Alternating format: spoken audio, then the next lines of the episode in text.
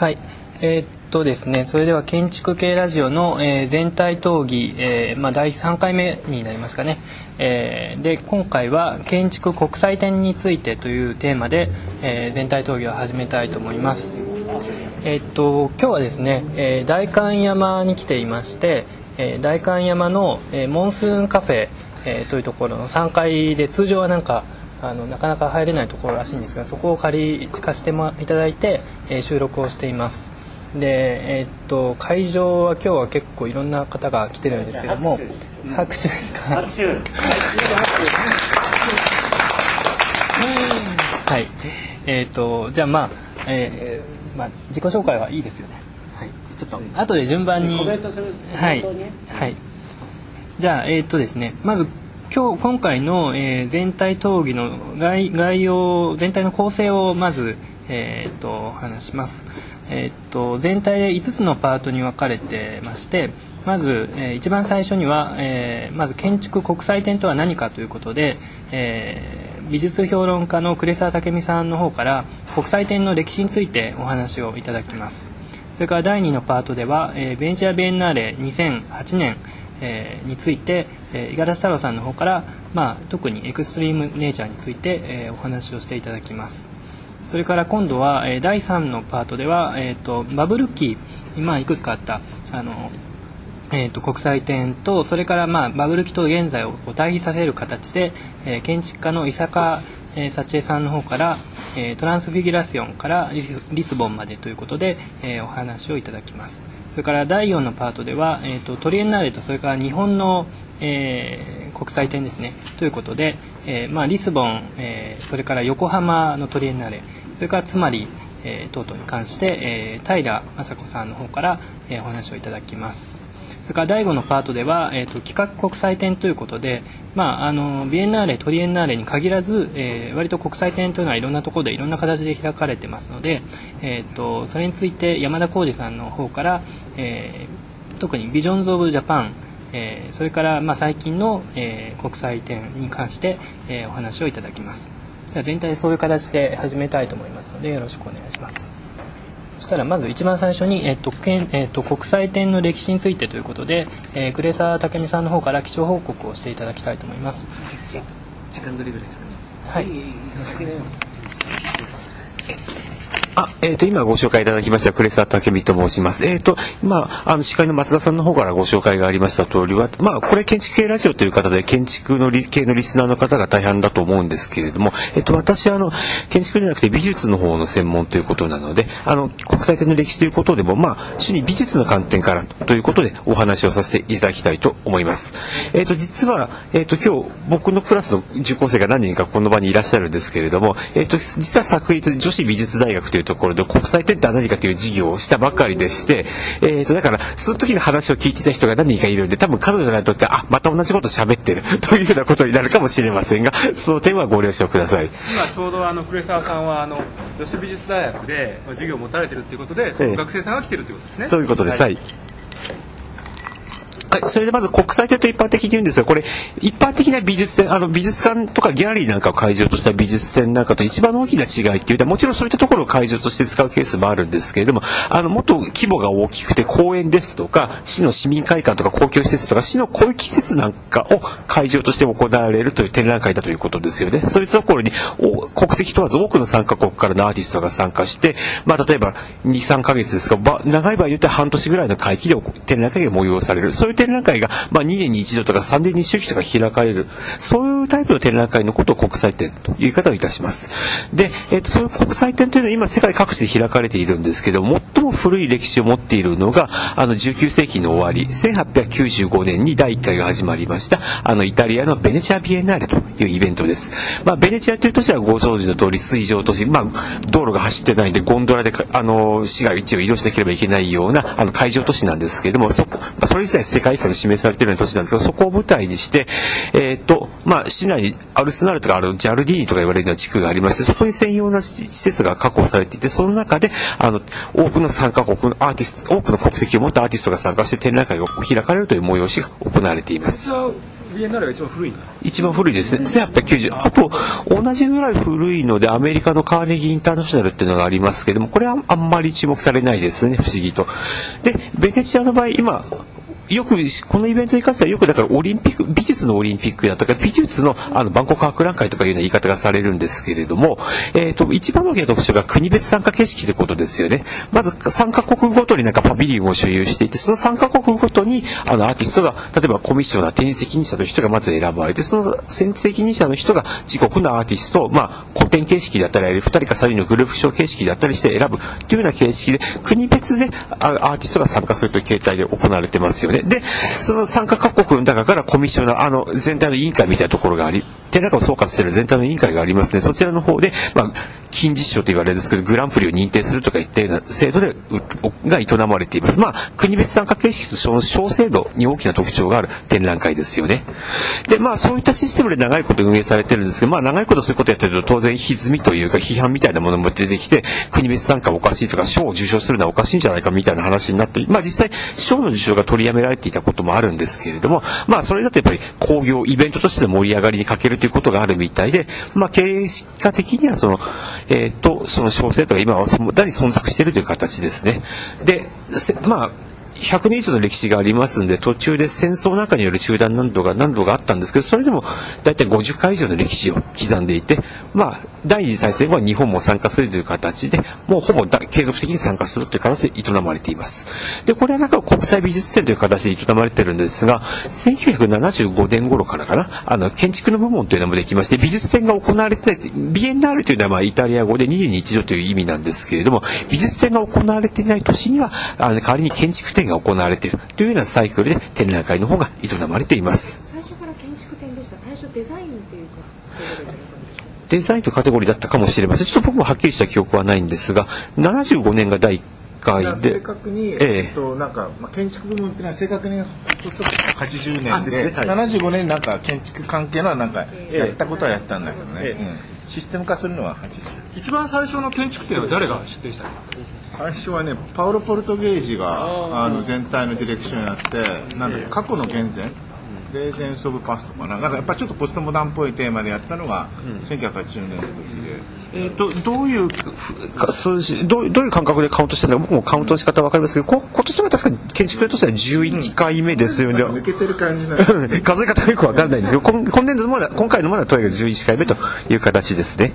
はい。で、それで、まあ、ベネチア・ビエナーレというのは良くも悪くもそういうなんかクラシックな国別参加形式というものを持って長年営まれているんですが、それと違う形式の展覧会というのが戦後になって起こってきまして、代表、まあ美術展の話ですけれども、代表的なものが1955年に開かれた、大会が開かれた、ドイツのカッセルという都市で開かれたドクメンタという展覧会ですね。これは5年に一度開かれている展覧会で、その、まあ、まず最初一人、あの、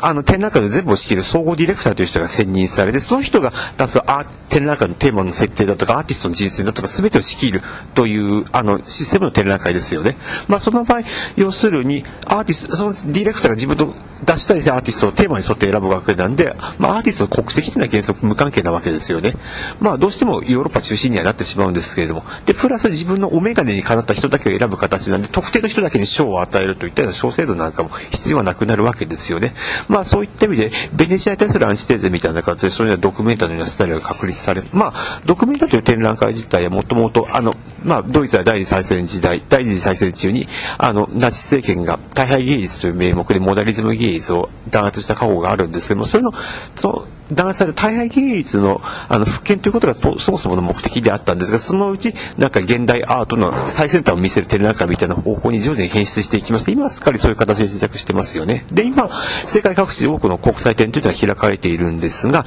まあ、基本的にはこのドキュメンタ形式、あの、あの、アーティスティックディレクター、総合ディレクターという人を最初に選んで、その人にあの全体のテーマ設定だとか、アーティストの人選とかを全て任せるという形式が今は世界各地で主流になっています。であと、それと類するような形に似たようなもので言うと、1977年かな？に第1回が開かれた同じドイツのミュースターというところで開かれたミュースターの彫刻プロジェクトという展覧会がありましてこちらの方はあれですね市の広域に野外彫刻を設置してスタンプリレーをして回るという形式のまあ町おこしとか市市の再開発なんかと結びついた形のあの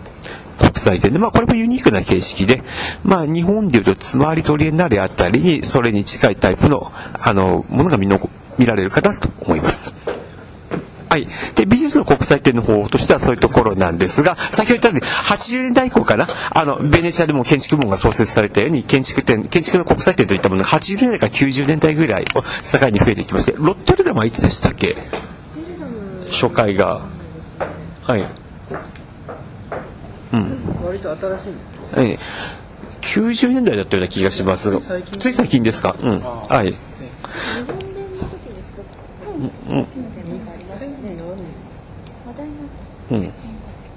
であのいわゆる通常の美術展と建築展の一番の大きな違いというと、まあ、これ国際的に限る展覧会全般に対して言えることなんですけども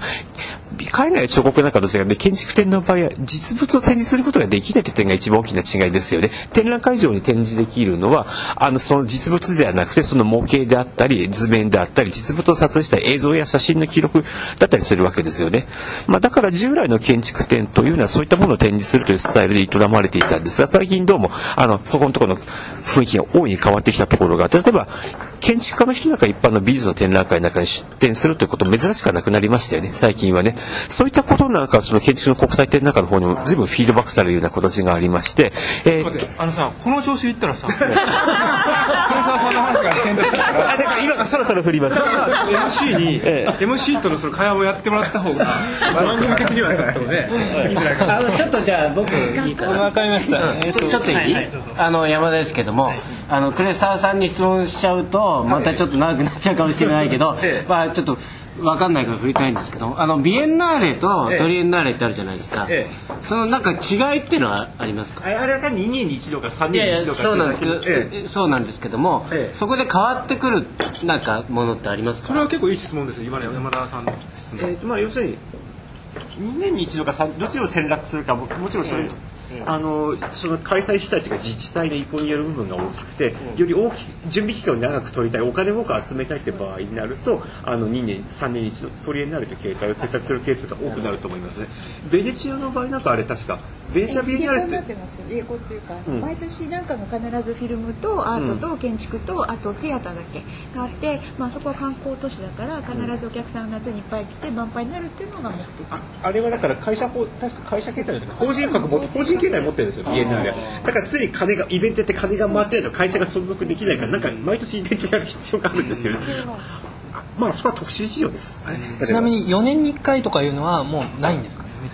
えっとよまあ今の、えっとベイエンナーレトリエンナーレという言い方ですが多分4年に一度という言い方だとカトリエンナーレというイベントがあってもおかしくはないんですが僕株にしてそういう名称のイベント僕は知りません、まあ、なんかオリンピックみたいになっちゃいますよね、それでちょっとえ今のあの今田さんの質問に気になったんですけども、ええ。2007年っていうのはその美術展ですよね、ええ。の、まあ、当たり年というか一気にいろんなその展覧会、ミュースターもそうですし、えでベネチア・ビエンナーレとあと、ええ。まあ、トリあのリスボンの建築トリエンナーレと、ええ。あと,、えー、とあドキュメンタですよね、ええ。で全部重なった。ってそういうことがあります。えっ、と今のサイクルでビエビエンナーレは2年に一度。ドキュメンタが5年に一度。でミュースターの彫刻プロデュースは10年に一度。で今の暦どれか一つずれない限りは下一桁から7の年に全部ぶつかることになってるんですね。だから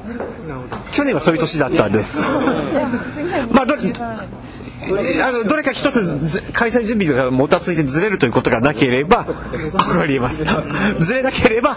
次回は2017年にそういう惑星直列が起こりますね。ちょっともう一つあのすごい基本的な質問をまずしたいんですけども、はい。えー、と一番最初のその期限ですよね。1891年に、ええービエン95年か95年です。ごめんなさい、ビエンナーレが、えー、とどうして行われることになったか。でそれなんかさっきあのお話を聞いてましたら、ええ。やっぱり万博とかとなんか何か関連がその形式的に結構近いのかなと思ったんです、えっとあと75年に建築ビエンナーレが生まれること、どうして、えー初めて生まれることになった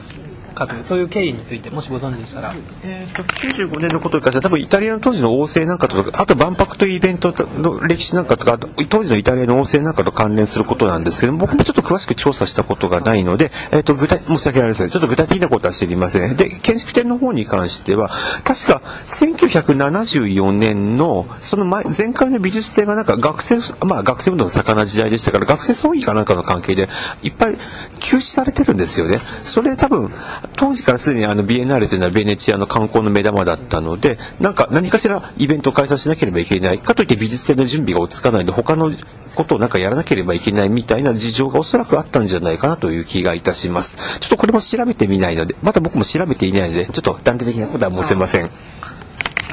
なんか今話を聞きながら全然推測ですけども、ええまあえー、と1889年にパリで万博が行われて、まあ、エッフェル塔の立った年ですよね、でそれから1891年にシカゴで万博が行われて93年です93ですか？ごめんなさい、はいごめんなさい。シカゴですね。でまあなんかその2つその2つというか、まあ、他にも万博あったと思いますけども、ええ。なんとなくその関連してあるいはええ。対抗して、ええ。新しい形式として出てきたのかなという気もします、もちろんもちろんそういう部分がありまして、まあ、だから今ベネチアのお話をした時に美術の万博とか美術のオリンピックという国別参加ということでかっこつけてそういう言い方をしましたけどまさにそれ万博というイベントとの対比というのは重要な問題だと思います。建築のが生まれることになったきっかけは？だから、あの、あれですよね。えっ、と、僕も詳しくリサーチしてみないとわからないんですけども、まあ、美術展の中、あるいは、建築の展覧会が頻繁に行われるようになったということ、あるいは美術展の中に建築が、ジャンルとして取り込まれるようになったことなんかってこととおそらく関連がしてるんではないかなと思います。ああのね、今は平らみたいになっちゃってるもんで、あるんですけど、平さんなんか今の話を受けて、あ、平さんあの自己紹介もはい兼ね、て、えっと平雅子です。あのーリスボン建築トリエンナーレの事務局を担当させてもらったのと、あとあの今年行われました横浜トリエンナーレの広報を担当していました。基本あの広報の仕事をやってるんですけども、なのでえっと裏方といいますか現場の立場でまあいろいろ国際展に関わらせていただいたいただきました。はい。えっと、今の、えっと、お話を受けてあのベネチアはあのやはりいろんなもういろんな都市であの国際展っていうのは行われていると思うんですけどもその中でもその組組織としてやはり一番しっかりしてるって先ほどその会社にされてるっていうのが一番大きいのかなと思います。あのやはりあの一つ行われたものが継続していくためにそのシステムをやってきたことをどうどうやって蓄積していくのかっていうやっぱり現場レベルで裏方としてそれを蓄積していくことが次の展覧会に必ず生かされるっていうシステムが必ずあるっていうのはないのとあるのとやはり大きく違うかなと。横浜はないんですね。はいあの一から全部やっていかないといけないっていう。そこはもう本当に能力も費用もやはりかかってくるっていう意味ではあのベネチアみたいにあの存続するようなシステムを作っていくっていうのは一つ大きい国際展を、まあ、継続させていくっていう意味では必要かなと思いますね。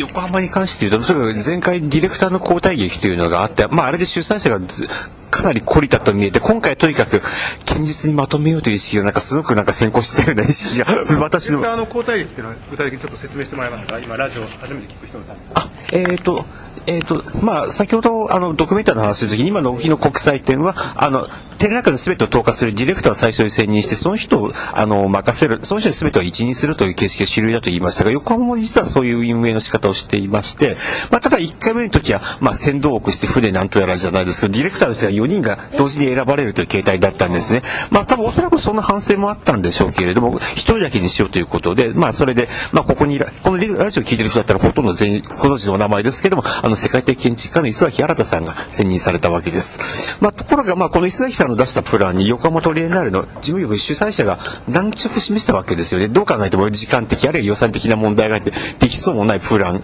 を、まあ、磯崎さんは示されて、まあ、最初からそれが狙いだったような気もするんですけど、今思えば。まあ、結果的に、まあ、主催者はそのプランが飲めないということになっちゃいまして、まあ、磯崎さんは、まあ、じゃあ俺が辞めるしかないみたいな感じで、ディレクターの職を結局辞するわけですね。で、次回の開催まで1年もないというような状況で、あの、ディレクター席が空席になってしまいまして、それで、まあ、もうやると、なんか腹をくくった以上やらないわけにもいかないですから、主催者の方は随分迷ったようなんですが、結局それで、えっ、と、まあ、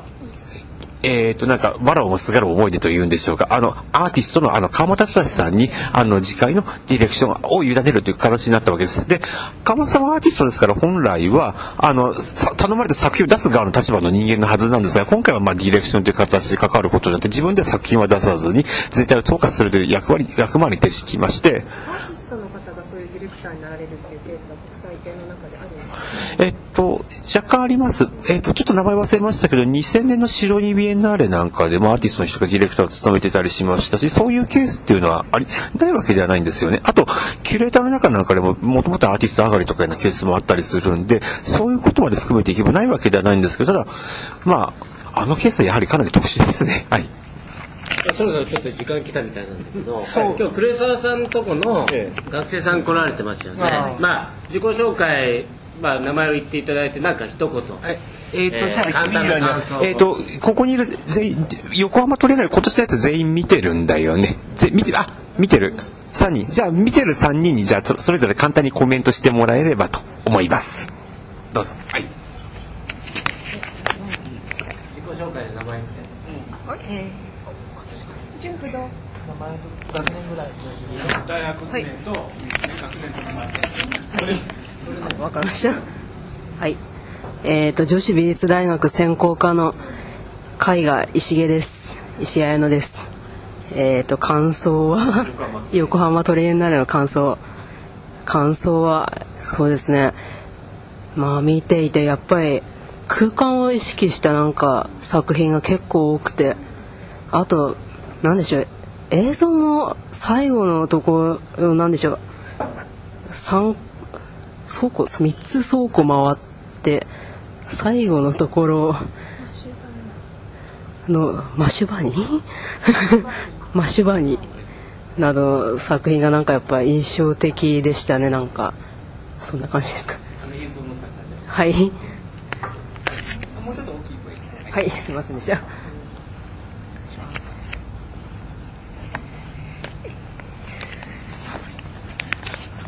えーっとあ自己紹介。あの大学と学年と名前。えー女子美術大学短期大学部専攻科の花輪です。あ情報メディア。えーっとトリエンナーデのかん ん？トリ,、ね、トリエンナーデのかんん？トリエンナーデの感想なんですけどえーまあちょっと倉庫が場所が離れすぎてるなっていうのは感じました。もう一箇所にたくさんっていうふうにはできないのかなっていう。うんうちの先生の企画とかもそうなんですけどやっぱり日本は美術がたまだたくさんできない環境なんだろうなと思いました。どうぞ。どうぞ。今ね平さんが平さんがそういうのをね今後の参考にしようって一生懸命メモしてるからどんどん言って。女子美術大学。女子美術大学専攻科の斉藤成美です。専攻。学年学年。専門家っていうのは女子で学年と関係なく2年終わって1年なんで。専攻科は1年です。と横浜トリエンナーレの感想はですね。とあの自分が参加できるものとかはすごく楽しむことができました。あの防犯カメラみたいなあのカメラでと自分が撮られて映ったりあと金属の棒を動かしたりするのとかとても皆さんはい楽しそうに出ました。はいはいどうもありがとうね。はい。まあえー、とちょっと最後に、まあ、どうしてその国際建築展を今取り上げるかというに関してあの、まあ、美術の話も出たんですけども一応その最近建築の国際展そのものが増えているんじゃないかという印象は印象はあるというか数えればそんなに多くないと思うんですけども、まあ、ベネチアがあって、えーリスボンが。えーまあ、2007年から始まってそれからロッテルダムも始まってますよねあと最近ロシアロシアでも建築の国際展が始まったあとマドリッドはこれはスペインだけなのか国際展か分かりませんけどそういうのもありますよねでまああのえー、とちょっと五十嵐さんの方からあの いやあの最近のそのはい、そういう意味では、はいえっと建築だけではなく美術も多分ここ数年ですごい増えてるみたいなんですよ。その、はい。ふ増えている原因みたいなものはいやじゃあ増えてる原因をよければ。え増えてる原因。まあアートの場合だと比較的明瞭でいわゆるベースのレーソン構造崩壊とそれに伴う多文化主義マルチカルチャリズムの時代の到来ってことが一番大きな要因ですよね。それまではあのアート市場アートシーンに登場しなかった第三世界アジアアフリカのアーティストなんか大量に登場してくるようになりまして、まあ、彼彼ら彼女らの作品を発表するような受け皿になり既存の美術館とか既存の国際展なんかではそういう発表の場になり得なかったのでそういった人たちの作品を発表する新しい受け皿が必要とされたということで、まあ、特に東アジア地区なんかで多くの国際展が催されるようになりました。という話を昨日したよね。はい ということです。まあ建築の方にもそれに類することがあるかもしれません。あのこのね、黒沢さんの話をね、あの聞き続けると多分10時間ぐらい必要だから、とりあえず一旦ここでね、あの切った方がいいかなと思うから、はい。はい。またどっかの機会で第2弾やりましょう。続けてまた黒沢さんにお話を、あじゃあ次ベネチアのはい、話。はい、じゃあこれぐらいで第一部を切りたいと思います。はい、皆さんありがとうございました。ありがとうございます